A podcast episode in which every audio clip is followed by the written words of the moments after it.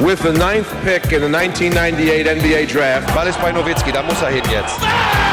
Und verteidigen! Verteidigen jetzt! Es ist schlicht und ergreifend der einzig wahre Hallensport. Hallo und willkommen zu einer neuen Folge von The Huddle, dem NBA-Podcast auf basketball.de. Heute wollen wir zu zweit wieder die aktuellen Themen in der NBA besprechen. Äh, wieder mit dabei ist Sven Scherer. Hi Sven.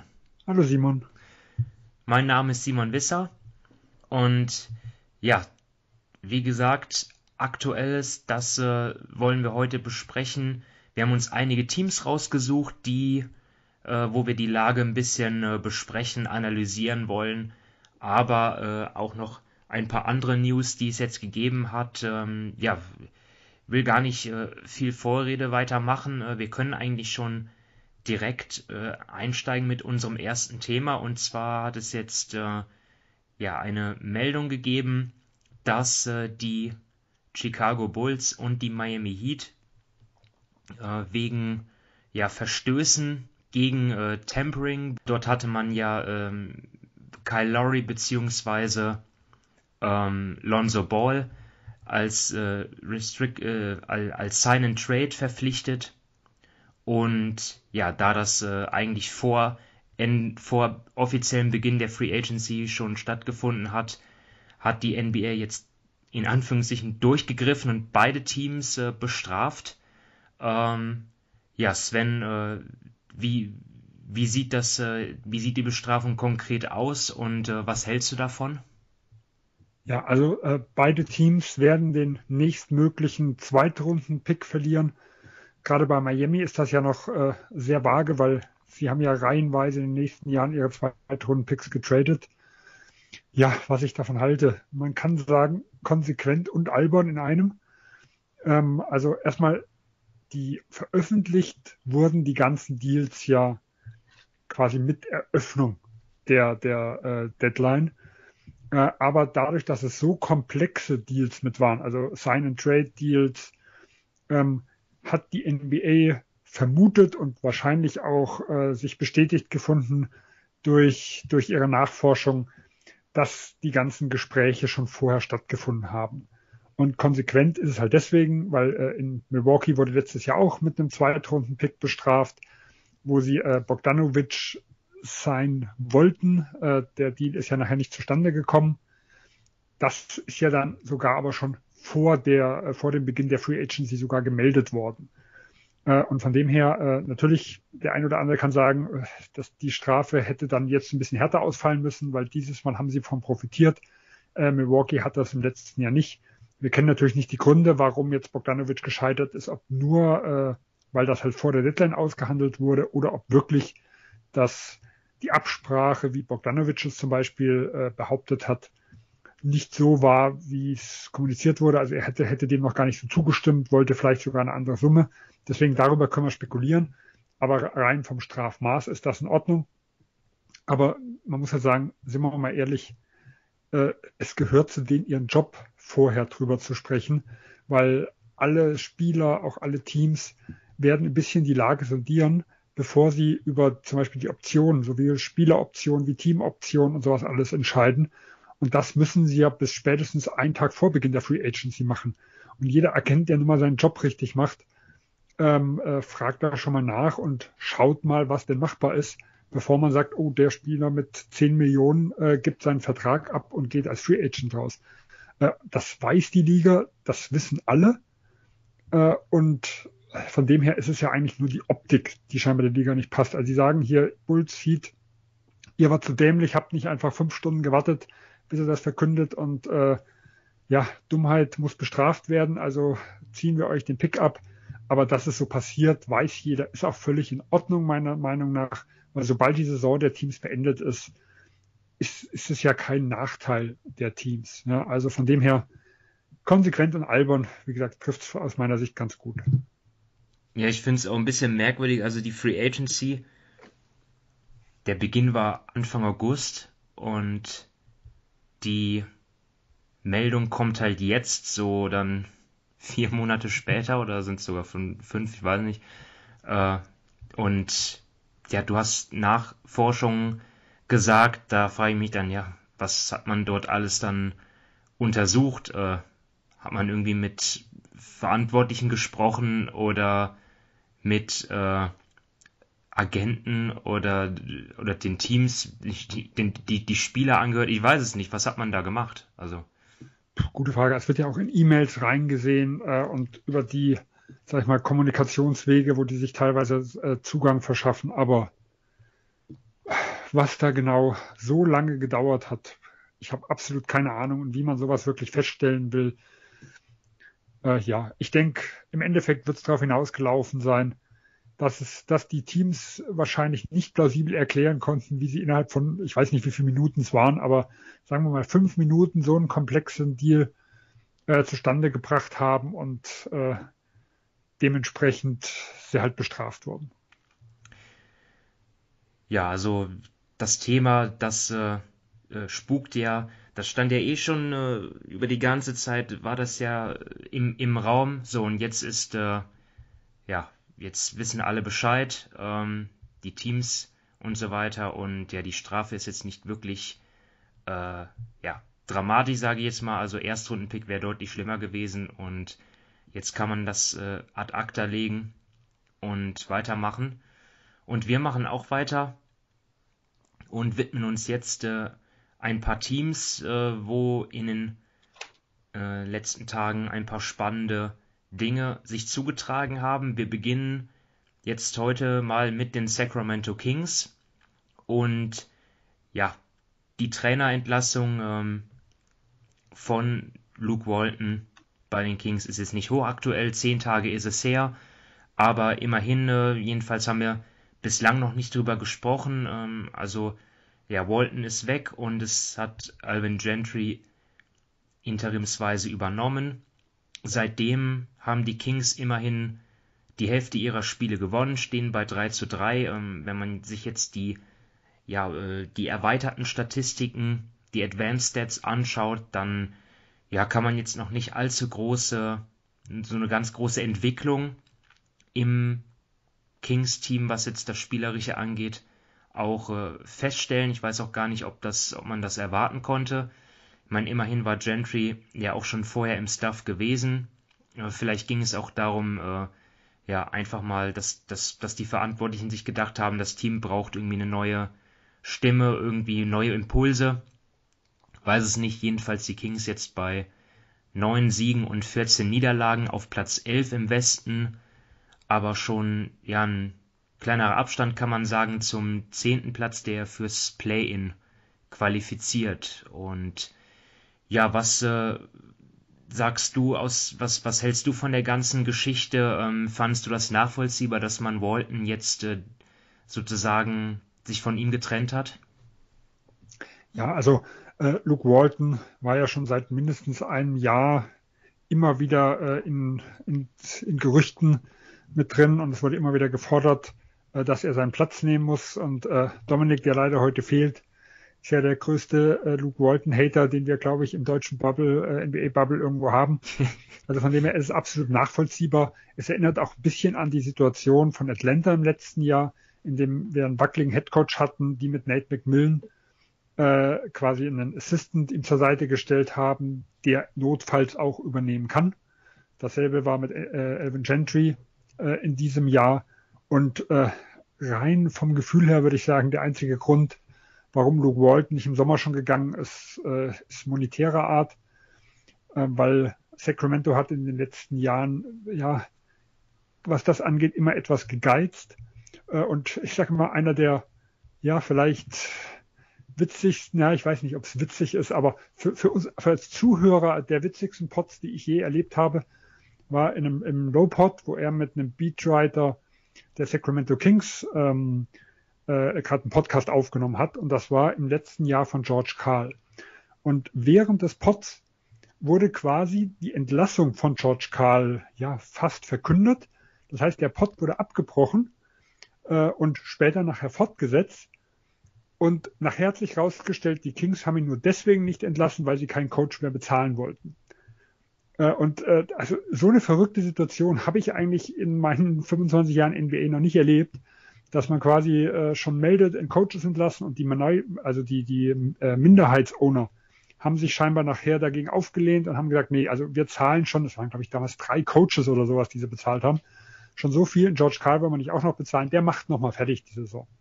Und so ein bisschen das ist bei mir nachgehangen, äh, was in Sacramento irgendwo abläuft. Ich glaube, es ging ja auch um finanzielle Dinge. Ähm, man wollte Erfolg, der Erfolg war nicht da. Ich glaube auch nicht unerwartet. Also ich denke, der Saisonstart war in etwa, wie man es erwarten konnte, vielleicht sogar im relativ positiven Bereich noch, abgesehen vielleicht von, von Einzelleistungen wie einem äh, der Aaron Fox. Und ähm, ja, es war irgendwo fast zu erwarten, dass die Situation kommt. Ich glaube, was halt extrem schwierig ist, ist dann jetzt zu sagen, wie sich dieser Coachingwechsel ausgewirkt hat, weil äh, Gentry hat ja von Anfang an gesagt, er will eigentlich schneller spielen. Das ist aber noch nicht wirklich passiert. Aber die große Problematik, die wir haben, ist, dass äh, alle Veränderungen, die er irgendwo vorgenommen hat, oder viele davon, aus irgendwelchen Verletzungsgründen wir überhaupt noch nicht richtig beurteilen konnten. Also zum Beispiel Marvin Beckley war plötzlich wieder Teil der Rotation, hat ja auch teilweise gar nicht so schlecht gespielt. In dem Triple-Overtime-Sieg gegen die Lakers hat man ja oft gesehen, wie er direkt LeBron James verteidigt hat. Und wie gesagt, aus meiner Sicht für seinen Ruf zumindest äh, gar nicht so schlecht. Ähm, ja, aber nachdem er die Rotation geknackt hatte, ist er danach gleich verletzt ausgefallen. Ähm, die Kings haben einen Metu rausgenommen und äh, ein Harkless erstmal in die Starting Five. Kurz danach Harkless verletzt ausgefallen. Äh, das heißt, da können wir Harrison Barnes ist auch verletzt. Sagen. Genau, Harrison Barnes ist auch verletzt. Ähm, ich denke, am, am ehesten sieht man halt, dass ein Terence Davis die Rotation wieder geknackt hat äh, und dass sie zwei Spieler aus der G-League geholt haben, äh, die, ja, gerade Lewis King bekommt jetzt ein bisschen, äh, ein bisschen Spielzeit. Aber ansonsten finde ich, ist noch, ist einfach noch zu wenig zu sehen von dem, was ein Gentry dann irgendwo ausmachen kann. Oder sagen wir, es sind zu viele Dinge, die er umstellen musste, wofür er nichts kann dass wir wirklich davon sprechen können, dass sich so das gesamte System verändert hat. Also Fox hat ein Bombenspiel zwischendurch gehabt, hat aber auch wieder einen kompletten Aussetzer gehabt. Also ich bin sehr gespannt, wie sich das Ganze noch entwickelt. Ja, zu Luke Walton, ich finde das halt immer schwierig, ne? Man, man weiß halt nicht, wie viel, ja, wie viel würde ein Greg Popovich aus dieser Mannschaft rausholen oder ein Eric Spolstra oder Rick Carline, man weiß es halt nicht, ne? Klar ist, die Kings haben jetzt schon seit einiger Zeit eine sehr, sehr schlechte Defense.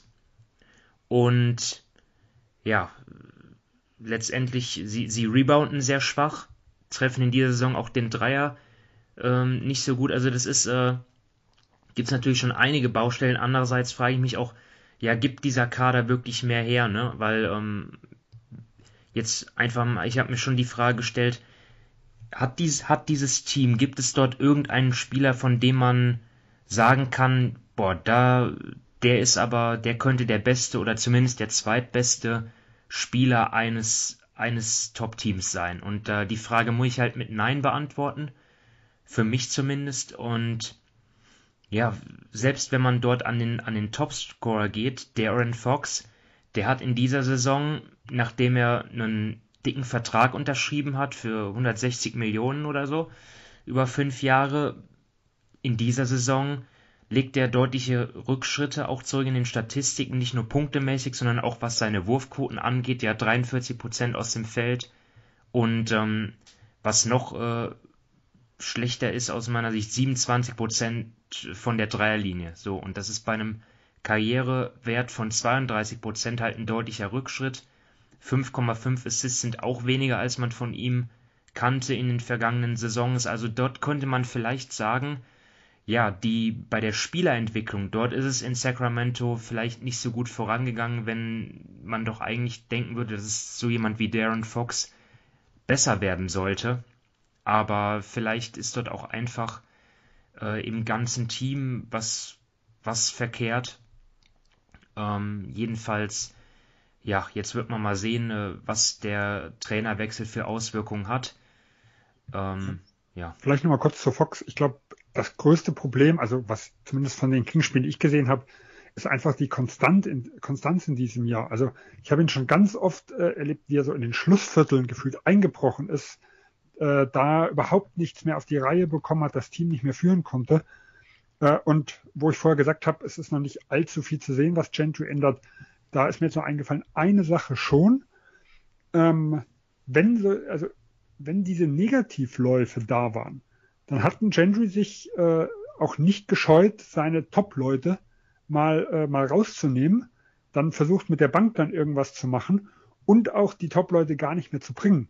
Ich glaube, oh, ich glaube, in Portland müsste es gewesen sein, ähm, als dann Holmes, Fox, ah, ich weiß nicht, einer der dritten Leute noch was, wo er dann nachher ganz am Schluss äh, wirklich gebencht hat, weil zum Beispiel Alex Len äh, die, die Blazers da mal phasenweise äh, do dominiert hat und er gesagt hat, okay, die Bank hat uns jetzt äh, im Spiel gehalten, ähm, die spielen das Ganze jetzt auch deutlich länger und ich glaube, sie haben sogar zu Ende gespielt. Also er hat viel schneller reagiert wie Luke Walton, wenn Luke Walton einfach so ein bisschen, ja, gefühlt tatenlos zugesehen hat und gesagt, die, die kriegen das schon noch, die kriegen das schon wieder gewuppt, äh, die, die kriegen den Dreh noch mal raus und drehen die ganze Geschichte, also tun ihre schlechte Form dann irgendwo ablegen. Und da ist ein Gendry ein bisschen konsequenter und das hat sich zumindest von dem, was ich gesehen habe, bisher bezahlt gemacht. Ja, aber den großen Sprung werden sie, glaube ich, nicht schaffen. Also das, das Wichtigste ist in Sacramento einfach, ich glaube, das Problem ist einfach beim Besitzer auch.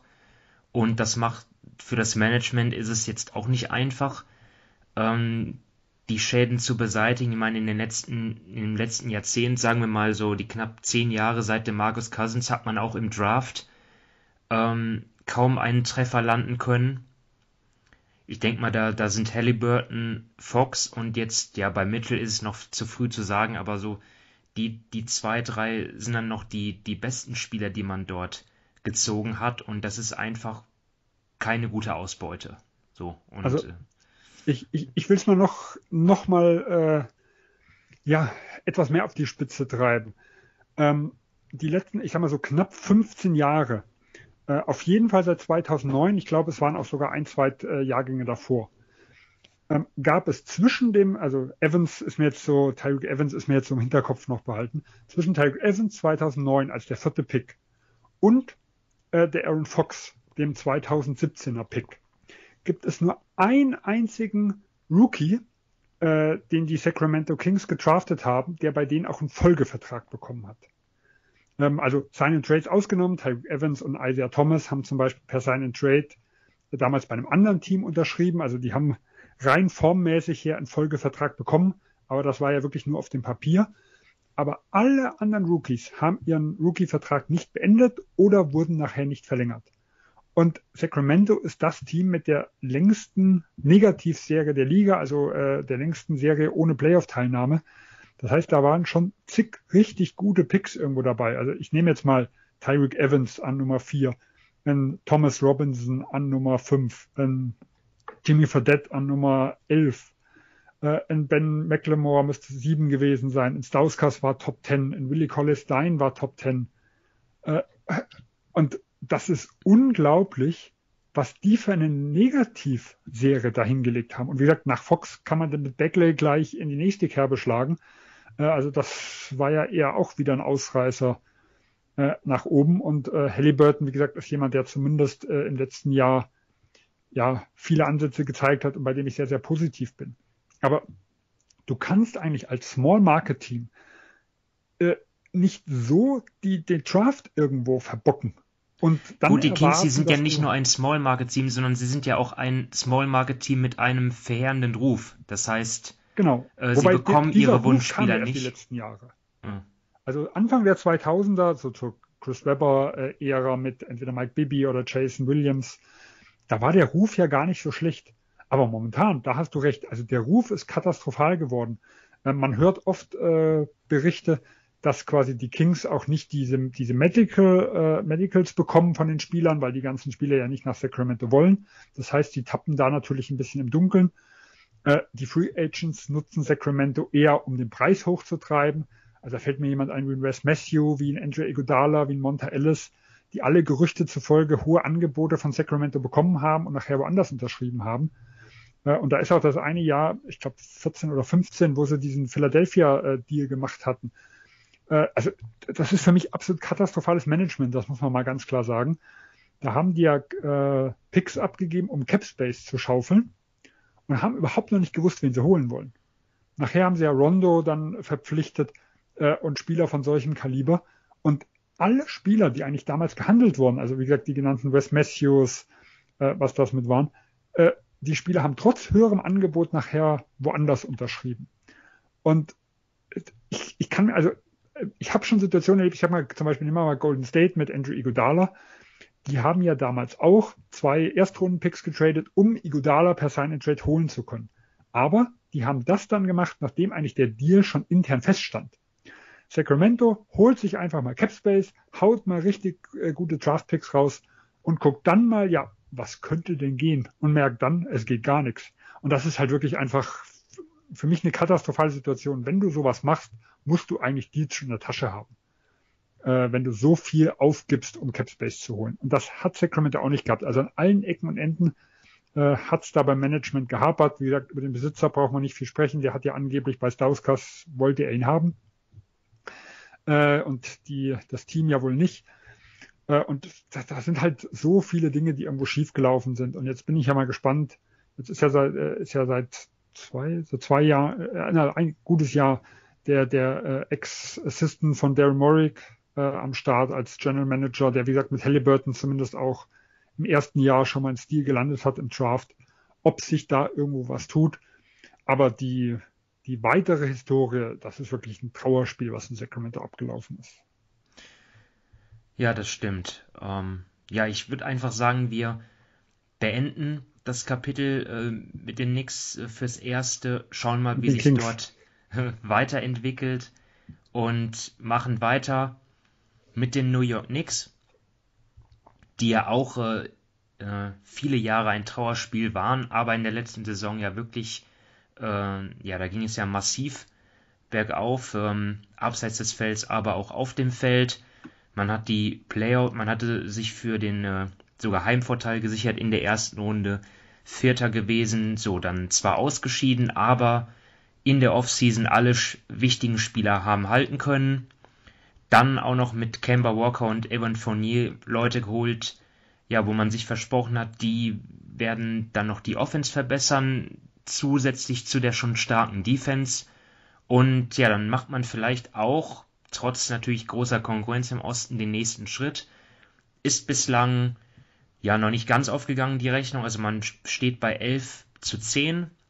Das reicht im Moment äh, fürs Play-In. Man ist sowohl in der Defense als auch in der Offense Liga-Durchschnitt, kann man sagen. Und ja, letztendlich kann man auch das, was, was sich bei den Knicks tut, recht gut zusammenfassen, zumindest bis vor kurzem. Die Starter haben meist einen schwachen Start hingelegt und dann musste die Bank, ähm, ja, die Knicks, die ins Hintertreffen geraten waren, ja, dann müssen sie die Rückstände wieder aufholen. Das hat auch in manchen Spielen gut geklappt. Ähm, die Knicks haben eine der meistgespielten Lineups in der Liga, die allerdings auch eine der schlechtesten ist, nämlich mit Walker, Fournier, RJ Barrett, Julius Randle und mit Mitchell Robinson. Ähm, ja, wie gesagt, also die haben oft, äh, das hat nicht gut funktioniert und jetzt hat vor kurzem Tom Thibodeau darauf reagiert, hat Kemba Walker komplett aus der Rotation rausgenommen, stattdessen Alec Burks reingenommen und ja, das äh, ist auch eigentlich recht nachvollziehbar, denn Burks trifft vor allem in seinen Dreijahre sehr gut in dieser Saison, fast 45 Prozent. Er verteidigt natürlich auch besser als Kemba und ja, letztendlich ist das ja auch ein, ein spann eine spannende Sache, weil jetzt einen klassischen Point Guard gibt es jetzt in der Starting Five nicht, aber Dafür setzen sie Julius Randle anders ein, so als Point Forward. Das kennt man ja jetzt schon von, von einigen Beispielen. Die Pelicans haben das ja in der letzten Saison auch gemacht mit Zion Williamson. Äh, ich finde, das Projekt jetzt in den letzten Spielen, die ich gesehen habe, lässt sich eigentlich ganz gut an. Was sagst du dazu? Ja, also ich war erstmal verwundert, dass es so kam. Es wurde immer wieder, gab es ja mal Gerüchte oder eher Forderungen, äh, dass sie ihn komplett aus der Rotation schmeißen oder zumindest zeitweise. Ich glaube, das muss man ja nochmal betonen, dass Thibodeau die Tür nicht ganz zugemacht hat, sondern gesagt hat, erstmal probieren wir was anderes. Ähm, hat, war dann doch, ja, also man muss sich das erstmal trauen, um es mal so zu sagen. Und es ist, das muss man mal sehen, dass das ist sehr positiv, dass sich New York die Geschichte traut, dass sie jetzt keine Angst davor haben, gleich einen der prominentesten Free Agents Verpflichtungen, wenn auch nicht die teuerste, und einen großen Namen auf die Bank zu setzen, äh, um sportlich erfolgreicher zu sein. Kemba Walker, äh, ich, also ich kann es verstehen. Ich glaube, er ist nicht der Alleinschuldige. Problem ist halt, er ist äh, sehr, sehr abhängig von seinem Wurf. Und dieser Wurf war zum Saisonstart zum Beispiel relativ gut. Also im Dezember hat er noch ein True-Shooting gehabt von 68,2. Im November. Äh, Im November, äh, im Oktober. So, im Oktober war es. 68,2 True Shooting und 150er Offensivrating. Äh, und im November sind seine Zahlen halt richtig eingebrochen. Da ist das True Shooting runter auf 49,2 und ein 96er Offensivrating. Und mit diesen offensiven Zahlen ist er natürlich nicht spielbar. Weil dafür ist er defensiv einfach mittlerweile viel zu schwach. Äh, und die Offense war in diesem Jahr ja eigentlich noch nicht das Problem. Deswegen von dem her absolut nachvollziehbar, dass man diesen Schritt jetzt gegangen ist. Äh, vor allem, weil halt Julius Randle auch einen sehr, sehr schwachen Saisonstart hatte und man so das Gefühl hatte, ja, das sind vielleicht zwei Alpha-Tiere, die noch nicht wirklich zusammengefunden haben. Und man halt jetzt sagt, okay, Julius Randle bekommt wieder ein bisschen mehr die Rolle vom letzten Jahr. Äh, er wird halt in allem möglichen Jahr so die, die Hauptanspielstation, auch der Ballverteiler und der Scorer. Also die ganze Offense wird wieder auf ihn gerichtet. Und Alec Burks ist ja wirklich jemand, der klein, kein klassischer Point Guard ist, der äh, offensiv, also gerade sein Wurf fällt sehr, sehr gut, äh, der auch ja gut in Isolation dieses Jahr wirklich agiert, also der auch wirklich Punkte machen kann, aber der einfach kein Point Guard, kein Ballverteiler ist. Also äh, da ist er um, um Längen schlechter wie jetzt ein Kemba Walker auch. Äh, und ich glaube, das war der Hauptgrund und das kann ich auch nachvollziehen, weil Julius Randle ist halt nun mal einer der wichtigsten Spieler der New York Knicks.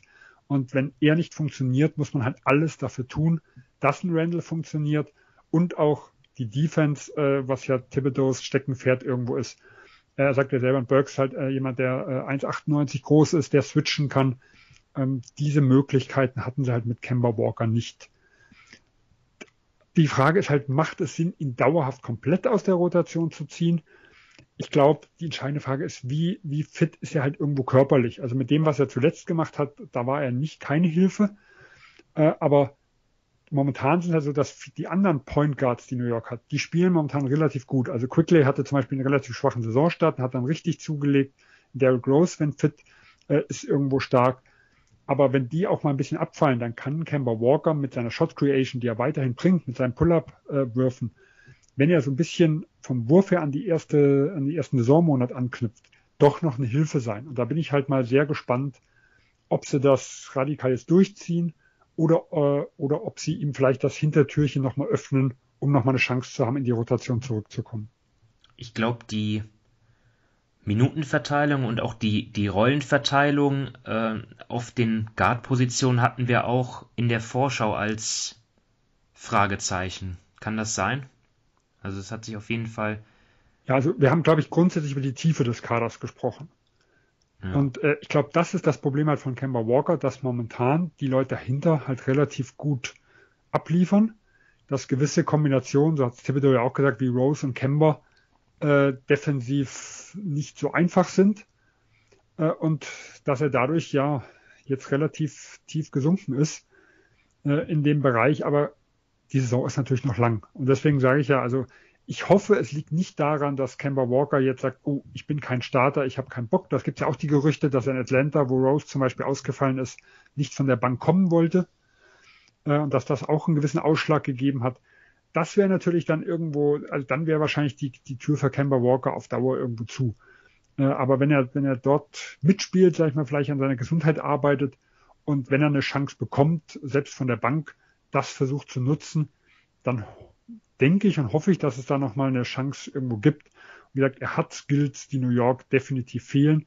Nur momentan ist halt einfach die, Sta die Starting Five passt halt einfach nicht. Also äh, gerade die, die Kombo mit halt Randall, auch mit Fournier äh, und auch defensiv, man merkt, es ist nicht dieser Biss da. von letztem Jahr. Liegt nicht nur, äh, liegt nicht nur an Kemba Walker, auch Randall ist da wieder ein bisschen, ja, in, ja, in, ist so verfallen, wie er einfach das Jahr davor war.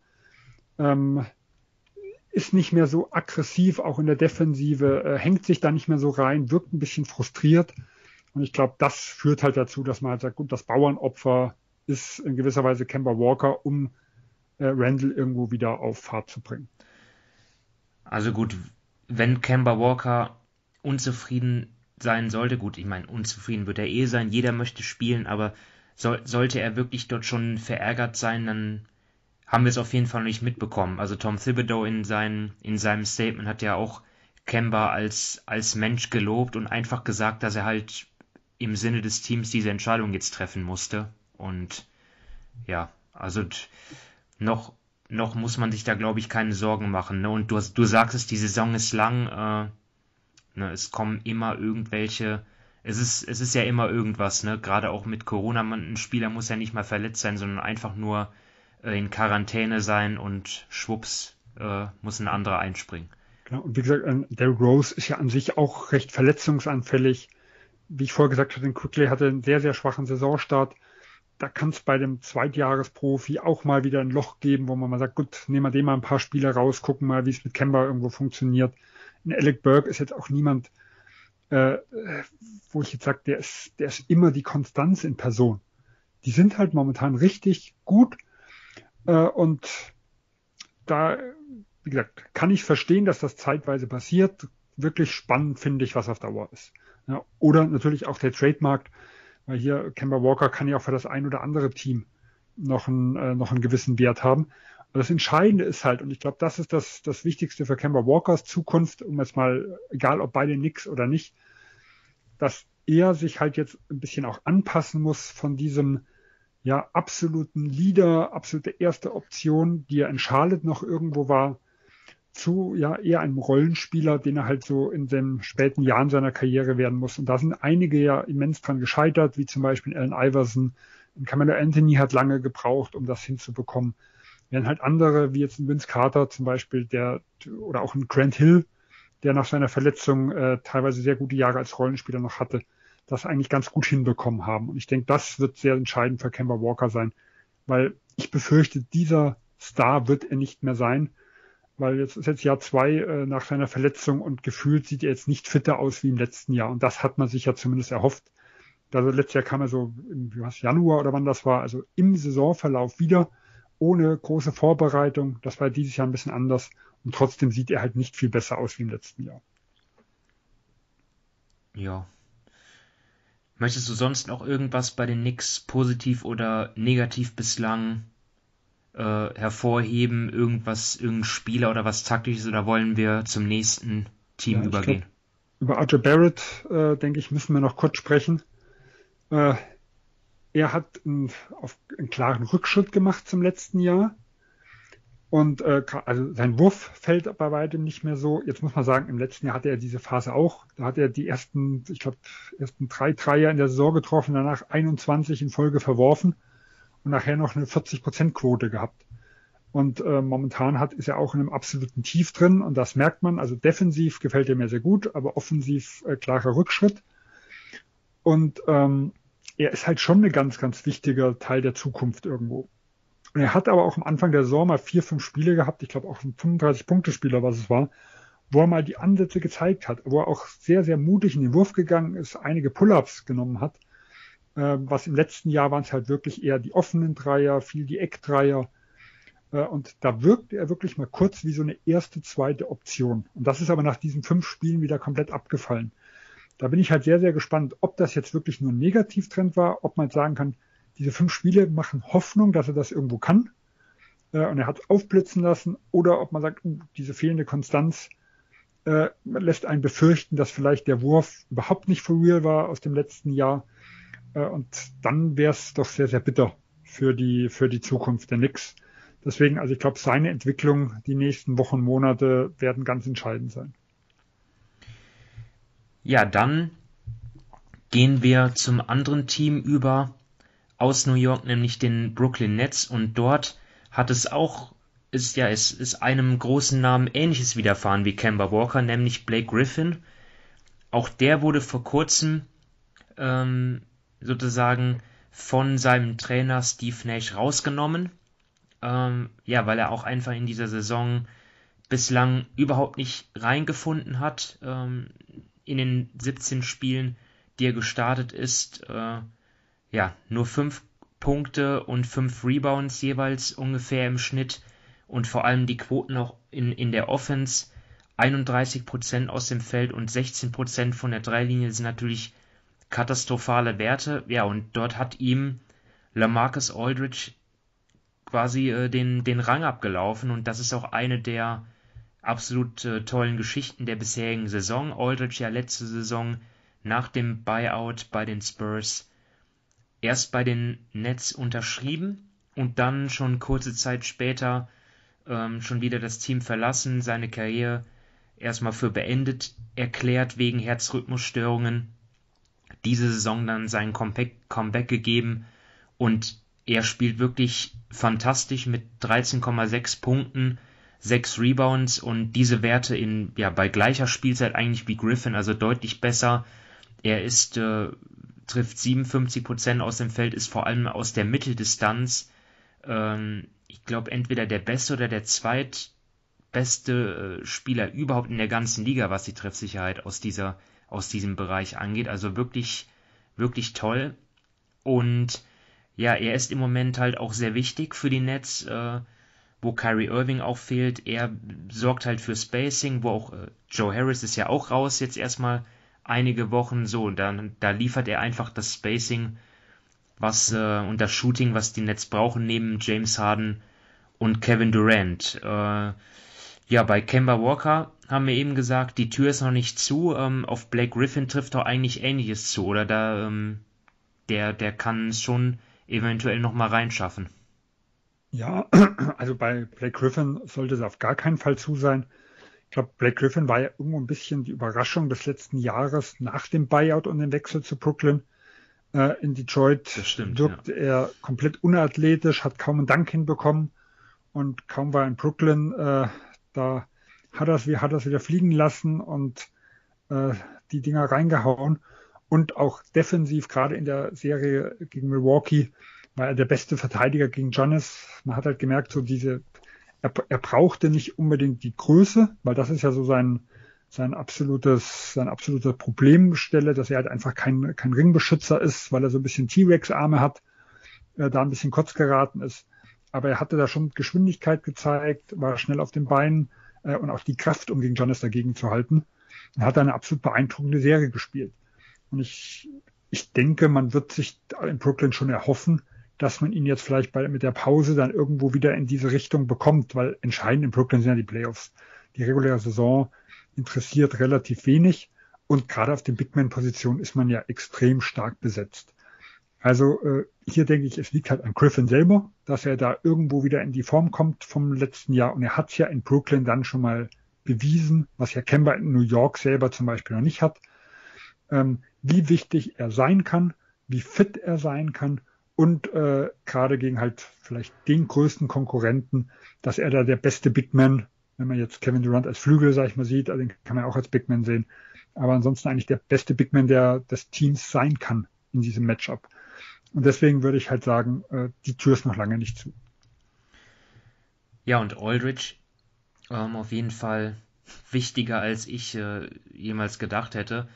Und ja, das liegt halt auch daran, nicht nur, dass Kyrie Irving immer noch fehlt und auch Harris verletzt ist, sondern weil einfach das Team an sich, ja, finde ich irgendwie noch ein bisschen die Stabilität fehlt. Also, äh, das klingt jetzt komisch, weil sie haben immerhin die beste Bilanz im Osten mit 15 zu 6 und immerhin haben sie auch mit Kevin Durant natürlich den vielleicht besten Spieler auf der Welt, der mal wieder eine Monster-Saison spielt. Ne? Also äh, gemeinsam mit Curry auch der beste Scorer ist, äh, rebounded, vorbereitet.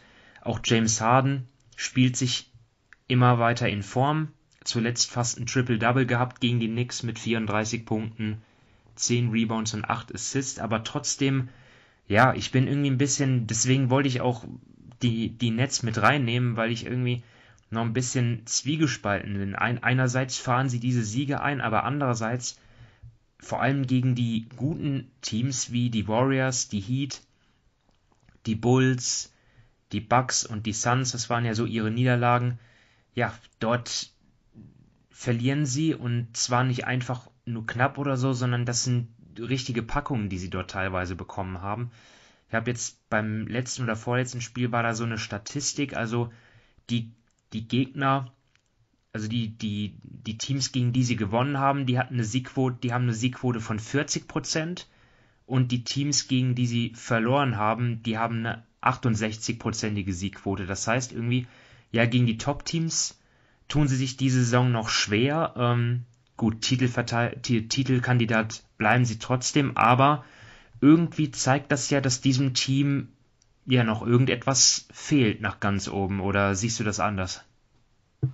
Ähm, ja, also wenn du momentan siehst, ja, insgesamt schauen wir mal. Also ich glaube, eines der wichtigsten Punkte ist, dass die Defense dieses Jahr statistisch gesehen sehr, sehr gut aussieht. Sie aber natürlich auch sehr, sehr davon profitieren, dass die Gegner von außen und auch aus der Midrange relativ schlecht treffen. Also zum Beispiel der Dreier äh, der Gegner, die Gegner treffen am schlechtesten mit etwas über 31 Prozent und auch Midrange sind nur vier Teams, äh, die da eine niedrigere Quote zulassen. Und das sind, glaube ich, Dinge, die sich nicht gegen die meisten Teams replizieren lassen. Das ist so ein bisschen Shooting Luck am Anfang der Saison. Äh, und wenn da die guten Teams kommen, die da, die da einfach, ja, einfach insgesamt besser aufgestellt sind, merkt man das. Ich glaube aber, also für mich sieht Brooklyn so ein bisschen aus in diesem Jahr, als würden sie momentan auch nur Halbgas durch die Saison gehen. Sie sind extrem viel am Experimentieren, haben auch viele Ausfälle, muss man natürlich auch sagen. Aber es ging ja eigentlich schon los mit dem Auftaktspiel in Milwaukee. Da haben sie sehr, sehr groß gespielt. Äh, und das, was für mich eigentlich so die, ja, was sie zu einem Playoff-Team macht und was sie da einfach stärker macht, ist, dass, dass in den Playoffs vielen Kevin Durant auf der 4 oder teilweise sogar auf der 5 spielt äh, und dann Bruce Brown äh, mit dazukommt, so in die Line-Up weil das ist was, was einfach kaum zu verteidigen ist. Kevin Durant ist ein guter Ringbeschützer, ist auch in den Playoffs jemand oder in den letztjährigen Playoffs, der einfach da nochmal noch zugelegt hat defensiv und in der regulären Saison da so ein bisschen ja, Dienst nach Vorschrift macht, habe ich so das Gefühl. Äh, und ich glaube, da wird bei weitem noch nicht das Maximum ausgereizt. Da muss man natürlich auch sagen, James Harden hatte ja einen katastrophalen Saisonstart, sah nicht wirklich fit aus, äh, und ich meine jetzt nicht nur die dicke Plauze, die er sich vor sich hergeschoben hat, sondern halt auch der Zug zum Korb, also äh, war gefühlt überhaupt nicht vorhanden. Er ist sehr, sehr viel, hat er seine Stepbacks gemacht, aber nicht, weil er sie so gut getroffen hat, sondern deswegen, weil er halt einfach nicht am Gegner vorbeikam. Und das hat sich jetzt ja auch ein bisschen gebessert. Also ich fand die letzten, die letzten Spiele sah, sah er optisch etwas fitter aus. Man sieht auch, die Freiwürfe sind wieder zurückgekommen. Also in den ersten zwölf Spielen hat er nur einmal zweistellig von der Linie äh, Attempts bekommen. In den letzten acht Spielen hat er die Hälfte der Spiele wieder zehn aufwärts und ich glaube sogar ein Spiel mit 20 Freiwurfversuchen oder so gehabt. Äh, also man merkt, er kommt wieder so ein bisschen in, in Schwung. Äh, und deswegen mache ich mir eigentlich über die Brooklyn Nets gar nicht so viel Sorgen. Sie erinnern halt so ein bisschen ja an vielleicht die Warriors mit Kevin Durant, ein bisschen an die Lakers äh, der Anfang des Jahres 2000. Ich habe nicht das Gefühl, dass die Vollgas spielen. Aber ob sie jetzt der Top-Favorit sind, also dafür äh, ja, müsste vielleicht Kyrie Irving dann doch irgendwo wieder zurückkommen. Und Harris muss natürlich wieder fit sein. Das sind sie in der momentanen Besetzung wahrscheinlich nicht. Ja, ja, da ist schon was dran. Ich meine, äh, ich will jetzt hier auch keine äh, keine Krise herbeireden. Ich meine, die Netz, die, das, die lassen es auch immer wieder aufblitzen, eigentlich, was sie drauf haben. Ich nehme nur einfach mal das Spiel gegen die Suns als Beispiel, wo sie ja mit 20 hinten lagen, äh, wo der Devin Booker aufgedreht hat im ersten Viertel und dann haben sie aber wirklich in kurzer Zeit den Abstand, den, den, den Rückstand dermaßen verkürzt. Da hat man dann wirklich schon gesehen, dass sie auch gegen gegen Top-Teams, andere Top-Teams wie Phoenix äh, in der Lage sind, die ja stellenweise zu überrollen. Also ja, Sorgen äh, auf keinen Fall äh, angesagt, aber äh, ja, trotzdem finde ich es find ich's einfach bemerkenswert, äh, wie, wie viele Spiele sie gegen diese Teams in dieser Saison äh, verlieren. Einfach. ich glaube, wir sehen ja insgesamt zum Beispiel die Offense klickt ja noch bei weitem nicht so, wie man sich das vorgestellt hat. Also auf dem Papier müssten die einen der besten Offense wahrscheinlich aller Zeiten haben. Ähm, aber sie sind weiterhin zum Beispiel, haben sie die beste Halbfeld-Offense der Liga. Aber das ist was, was man Richtung Playoffs immer auch wieder gucken muss, weil dort wird immer mehr ins, ins Halbfeld gegangen. Äh, aber man hat so das Gefühl, sowohl defensiv wie auch offensiv, sie sind nicht immer die, die den Gang hochschalten. Äh, sie lassen dann halt auch viel auf der anderen Seite Transitions-Punkte zu. Und äh, sind auch nicht immer die, die auf Vollgas gehen und sagen, okay, Transition ist ja, selbst wenn ich die beste äh, Halbfeld-Offense habe, wir sind da trotzdem beim etwas über 100er Offensivrating. Das ist ja für eine, die gesamte Offense nicht super gut. Aber da habe ich, habe ich nicht das Gefühl, dass die halt auch wirklich voll pushen. Ja, also, äh, ja, ich, ich bin da, wie gesagt, grundsätzlich relativ positiv, sehe aber natürlich einige Baustellen noch, die, die deutlich besser werden müssen. Wie gesagt, Griffin haben wir ja angesprochen, Harris raus, ein Harden ganz, kommt ganz langsam in Schwung, Kyrie Irvin, ja, schauen wir mal. Paul Millsap sieht halt nun wirklich überhaupt nicht gut aus äh, in dem Jahr. Also der, finde ich, hat sehr stark abgebaut. Aber ähm, sie brauchen ihn noch nicht unbedingt. Also sie haben auch James Johnson, der, der, der einen guten Job macht. Irgendwie haben sie auch an, andere Spieler, die man nicht auf der Rechnung hatte, zum Beispiel Rookie Cam Thomas, kommt jetzt die letzten Spiele rein, Punkte dreimal zweistellig in den letzten vier Spielen. Also irgendwie äh, kriegen sie das von der Tiefe her immer noch äh, gut, gut auf die Reihe. Genau, gerade auf der Bitman-Position, da sind die extrem tief. Aber man hat sich natürlich schon erhofft, dass Paul Millsap jemand ist, der da eine Verstärkung ist. Wobei, ich sag mal, natürlich das Wichtigste wäre es, vielleicht schafft das ja auch Richtung Playoffs nochmal fit zu sein. Vielleicht ja. Cruist er auch durch die Saison, weil er ist halt so ein klassischer Spieler, der vielleicht auf den großen Positionen ähm, in so eine Playoffs-Rotation besser passt wie eine reguläre Season-Rotation. Ja, weil da, weil der insgesamt mehr Small gegangen wird. Und er war mal recht fix auf den Beinen, was das angeht. Äh, momentan ist es nicht. Ja. Ja, dann wollen wir jetzt als letzten Programmpunkt noch äh, zum Ex-Team von Paul Millsap gehen, den Denver Nuggets. Die stehen bei 10 zu 11, haben jetzt, ähm, also wir nehmen Donnerstagabend auf, in der vergangenen Nacht eine desaströse zweite Halbzeit hingelegt gegen die Orlando Magic, wo sie einen 16-Punkte-Vorsprung noch abgegeben haben. Franz Wagner dort mit dem ja letztlich entscheidenden Dreier dort zum Sieg für die Magic. Und ja, Denver ist natürlich auch, sind, sind die großen Pechvögel halt, muss man ganz klar sagen. Äh, nicht nur der Ausfall von Jamal Murray in der vergangenen Saison, jetzt ist auch noch äh, klar, dass äh, Michael Porter Jr.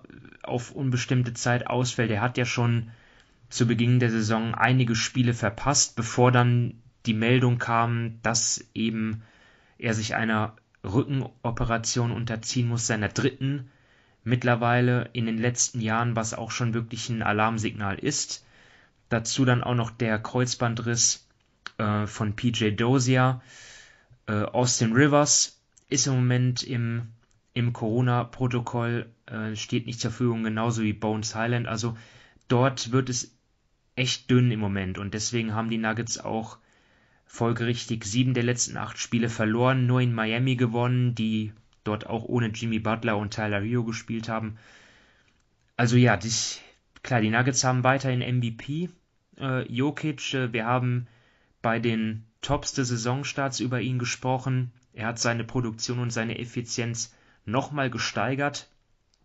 Ähm, sie haben auch noch Aaron Gordon natürlich und auch noch äh, ja, vier, fünf andere äh, gute Rotationsspieler. Also die Starting Five, die sieht noch vernünftig aus, aber natürlich ja von dem Team, das kurz nach dem Aaron Gordon Trade wie ein absoluter Titelkandidat aussah, davon ist natürlich nichts mehr übrig jetzt und man muss sich die Frage stellen, reicht es am Ende überhaupt, äh, um, um in die Playoffs um, um ins, oder, oder sogar ins Play-In zu kommen?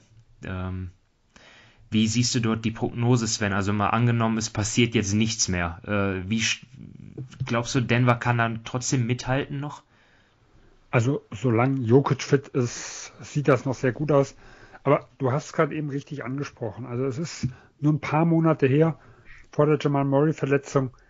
da hätte ich jetzt äh, Denver, wenn, wenn es so geht, so zwischen Kombination aus kurzfristigen und sogar mittel- und langfristigen Möglichkeiten, hätte ich das als das vielleicht beste Team der Liga angesehen, also Borderline Contender jetzt mit einem relativ jungen Kern, der über mehrere Jahre, also äh, Abgänge, Geldnöte oder so Dinge mal außen vor gelassen, über äh, mehrere Jahre äh, auf absolutem höchstem Niveau spielen könnte. Es gibt kaum ein Team der Liga, der die, die diese Kombi zu bieten hatte.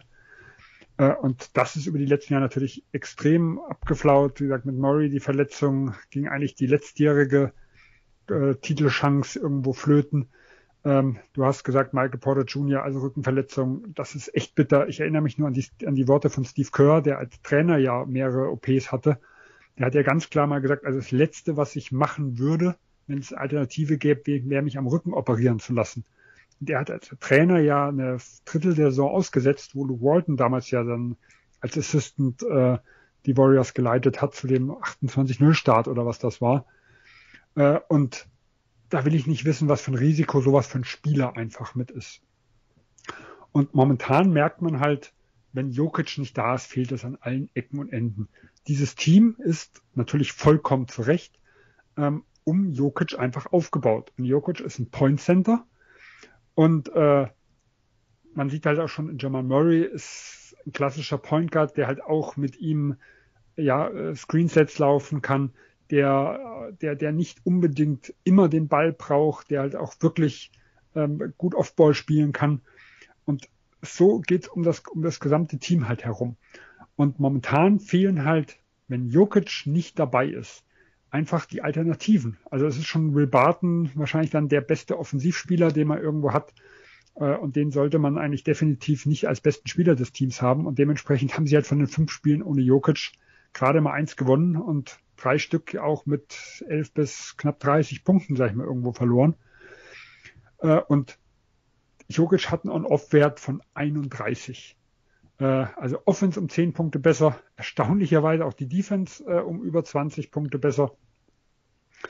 Ähm, wobei da muss als ohne ihn. Bisschen, ne? Also ohne ihn, genau. Da muss man natürlich gucken, dass gerade am Anfang der Saison die Gegner von der Dreierlinie und von der Midrange sehr schlecht geworfen haben in der Dreierlinie ist immer noch okay. Bei der, bei der Midrange hat sich das einmal gedreht.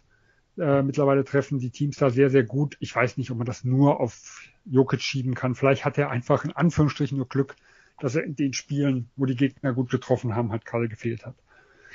Ähm, und solange man mit Jokic auf dem Feld ist, werden die ja, Play-in definitiv, also ich sag mal, auch ins vordere Play-in, ich sag mal in sieben, äh, Richtung 7 und 8 gehen. Ob es komplett für die Playoffs reicht, das muss man sehen. Aber ohne Jokic, es, es fehlt auch äh, auf der Big Man ja eigentlich jegliche Alternative. Also äh, man sieht es momentan am Brett. Sie waren im letzten Jahr eines der besten Offensiv-Rebound-Teams der Liga und sind dieses Jahr äh, ins letzte Drittel irgendwo gefallen, geben aber die zweitmeisten Offensiv-Rebounds auch ab, weil ohne Jokic spielten halt die zwei Greens. Ja, und die sind, ich mag die als Small Ball Center auch Richtung Playoff dann irgendwo. Da ist es ganz sinnvoll. Aber so als Dauerlösung, wenn Jokic einfach nicht da ist, dafür ist das Team nicht aufgestellt. Das Team ist aufgestellt, um wenige Minuten ohne Jokic aufzufangen und hat keine Chance zu überleben, wenn Jokic länger fehlt. Und deswegen, wenn er so wie letztes Jahr, zumindest ab jetzt, die nahezu ganze Saison zu Ende spielen kann, bin ich positiv gestimmt bei den Nuggets. Wenn nicht, wird es nicht funktionieren. Dafür, man merkt auch, die Bank im Vergleich zu den Startern fällt vollkommen ab. Also genau das Gegenteil von den New York Knicks. Äh, alle Starter haben ein riesiges äh, Plus äh, im On-Off-Werten. Der einzige, der nicht über plus 10 oder sogar plus 20 ist, ist Will Barton, weil er halt viel mit der zweiten Fünf spielt ähm, und die halt immens äh, absackt. Und die ganze Bank hat ganz, ganz tiefe Werte und ist da ganz schlecht aufgestellt. Ja, ich meine, wo soll es auch herkommen, ne? wenn so viele Spieler fehlen? Dort kommen jetzt auch Leute zum Einsatz, die ansonsten ja nie spielen würden, zum Beispiel wie Vladko Chancha, der jetzt auf einmal in der Rotation ist. Zumindest die letzten zwei der Spiele. Also ja, das ist schon, das ist schon recht bitter. Ähm, ja, und es ist eine Frage muss ich noch stellen. Ich meine, ist natürlich nicht fair, so eine Frage, äh, weil ich meine, Michael Porter Jr. hat ja auch schon wirklich sein Können und sein Talent bewiesen. Aber was ich mich halt frage oder was du vielleicht besser einschätzen kannst als Salary-Experte, ähm, haben es die Nuggets nicht ein bisschen überstürzt mit der vorzeitigen Verlängerung. Ne? Er hat ja einen Vertrag bekommen, fünf, also ein Maximalvertrag war es, glaube ich, oder? Kann man das sagen? 170 Millionen für fünf Jahre.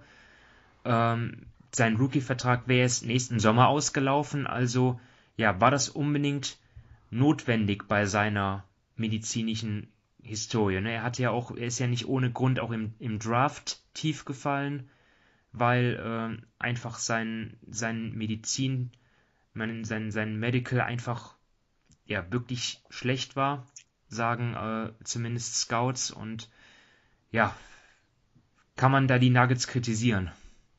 Ja, äh, wenn wir die, den heutigen Blick äh, haben, definitiv. Also er hat nicht ganz einen Maximalvertrag, also hat ihn schon, aber das letzte Jahr ist nur mit 12 Millionen garantiert. Das heißt, im letzten Jahr haben sie so ein bisschen was eingebaut, ähm, was jetzt aber nicht allzu viel ist.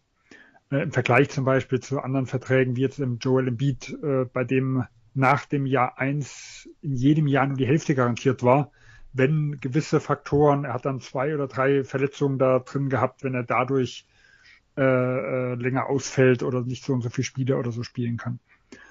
Ähm, muss man schon sagen, wenn man das aus der heutigen Sicht sieht, gerade da der Saisonstart, wo er gespielt hat, ja auch katastrophal war.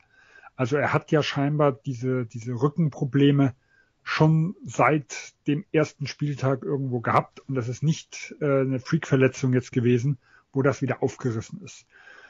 Äh, kann man schon kritisieren, ist aber natürlich immer extrem schwierig, weil wir zu dem Tag dieser Verlängerung nicht wissen, was die medizinische Abteilung irgendwo gesagt hat äh, zu der gesamten Geschichte, was die für Prognosen irgendwo hatten. Und es ist halt immer viel einfacher, auf dem Papier zu sagen, ach, wir lassen den noch mal ein Jahr, äh, sag ich mal, schwitzen und äh, nutzen unsere Vorteile, warten bis auf den letzten Moment, äh, um das fix zu machen. Weil da ist äh, Beziehung zu Agenten, da ist ja auch, ich sag mal, in Gordon Hayward damals gab es ja die Gerüchte in Utah, dass er deswegen nachher gegangen ist, äh, weil er sich da nicht gut behandelt fühlte von Utah, weil sie ihm die vorzeitige Extension nur mit einem sehr teamfreundlichen Vertrag angeboten hatten und er erstmal das Offersheet der Hornets äh, holen musste, damit er das den Maximalvertrag bekommt. Und ich glaube, das sind halt so Dinge im Hintergrund, die ganz, ganz schwer einzuschätzen sind. Und gerade auch Michael Porter Jr. ist ja, also auch in den Jahren davor hat man immer wieder gehört, er ist kein ganz leichter Charakter. Äh, der wurde immer mal gebencht, äh, weil er ja nicht, nicht immer das gemacht hat, was der Coach äh, so von ihm will. Und äh, vielleicht war das halt einfach der Versuch, ihn so ein bisschen Bauch zu pinseln und ein bisschen äh, bei Laune zu halten und auf Kurs. Aber er war jetzt kein, also aus meiner Sicht zumindest, kein No-Brain-Maximalspieler. Also er ist durchaus jemand, den man hätte noch mal sich ein Jahr anschauen können, gerade mit seiner medizinischen Akte, die im Hintergrund äh, da irgendwo ist. Und eine gewisse Kritik muss sich Denver auf jeden Fall gefallen lassen, auch wenn natürlich die Optik jetzt einfach schlechter ist, wahrscheinlich wie die Entscheidung im Sommer selber war. Ja, das stimmt. Also ich meine, man muss ja letztendlich, äh, gibt viele Faktoren und es ist ja auch wirklich inzwischen die absolute Ausnahme, dass so Spieler keine vorzeitige Extension bekommen. Also ich denke mal, DeAndre Ayton bei den Suns ist da ja wirklich schon eine Ausnahme und wurde ja auch genau deswegen, war das ja auch ein Riesenthema über einige Tage, ne? weil das ja auch mittlerweile außergewöhnlich ist, kann man sagen. Ja, also bei Aiton war es, glaube ich, der erste, erste, also der erste, erste Pick seit Bennett, wenn mich nicht alles täuscht. Also von 2013 ab haben alle äh, ersten Draft-Picks eine Verlängerung bekommen. Ob jetzt alle Maximaldeal haben, glaube ich nicht, aber wurde irgendwas vorzeitig verlängert. Ja, ja es ist Gut, man muss natürlich sagen, äh, dass diese Verlängerung äh, immer weniger kommt, das ist schon eine Ausnahme, aber es gibt halt auch die anderen Fälle, wie beim Caris LeVert, wie beim DeJounte Murray, die auch eine große Verletzungshistorie hatten äh, und die dann auch einen sehr teamfreundlichen Vertrag bekommen hat. Also da haben es die Teams auch schon ausgenutzt. Aber Michael Porter Jr. ist halt doch auch in der öffentlichen Wahrnehmung nochmal ein anderes Kaliber gewesen. Und ich glaube, wenn sie gewartet hätten, wäre das Risiko ohne Verletzung. Also mit jetziger Verletzung sieht es natürlich anders aus. Äh, ohne Verletzung schon groß gewesen, dass er im Sommer von einem anderen Team Maximalvertrag bekommen hätte und dann halt die ganzen Konditionen von dem anderen Team bestimmt worden wäre. Also sagen wir drei plus eins mit äh, maximalem Trade-Kicker und so, dass halt die, die Nuggets ihn nicht fünf Jahre sicher gehabt hätten, sondern dass er nach drei Jahren vielleicht halt gegangen wäre. Also man darf es nicht unterschätzen, aber wer, aus meiner Sicht war es jetzt nicht der Spieler, wo man das hätte unbedingt machen müssen. Ja, also ein bisschen Kritik an Denver, aber nicht übermäßig. So würde ich das mal zusammenfassen. Ähm, ja, dann sind wir damit am Ende angekommen wieder und wir bedanken uns fürs Zuhören und ja, wünschen euch weiterhin viel Spaß mit der NBA. Äh, auch gerade jetzt am Wochenende. Ich habe jetzt gerade mal ins Programm auch gesehen. Sind ja auch jetzt gerade in, in, in der nächsten Nacht einige äh, wirklich brisante Spiele. Wir haben zum Beispiel das Stadtduell in LA und auch das zweite Aufeinandertreffen zwischen den Warriors und Suns. Also da wird uns mit Sicherheit nicht langweilig werden. Äh, ja, wie gesagt, viel Spaß weiterhin und bis zum nächsten Mal. Macht's gut. Ciao. Bis dann. Ciao.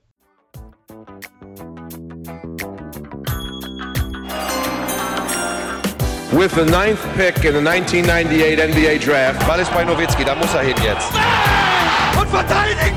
Verteidigen jetzt! Es ist schlicht und ergreifend der einzig wahre Hallensport.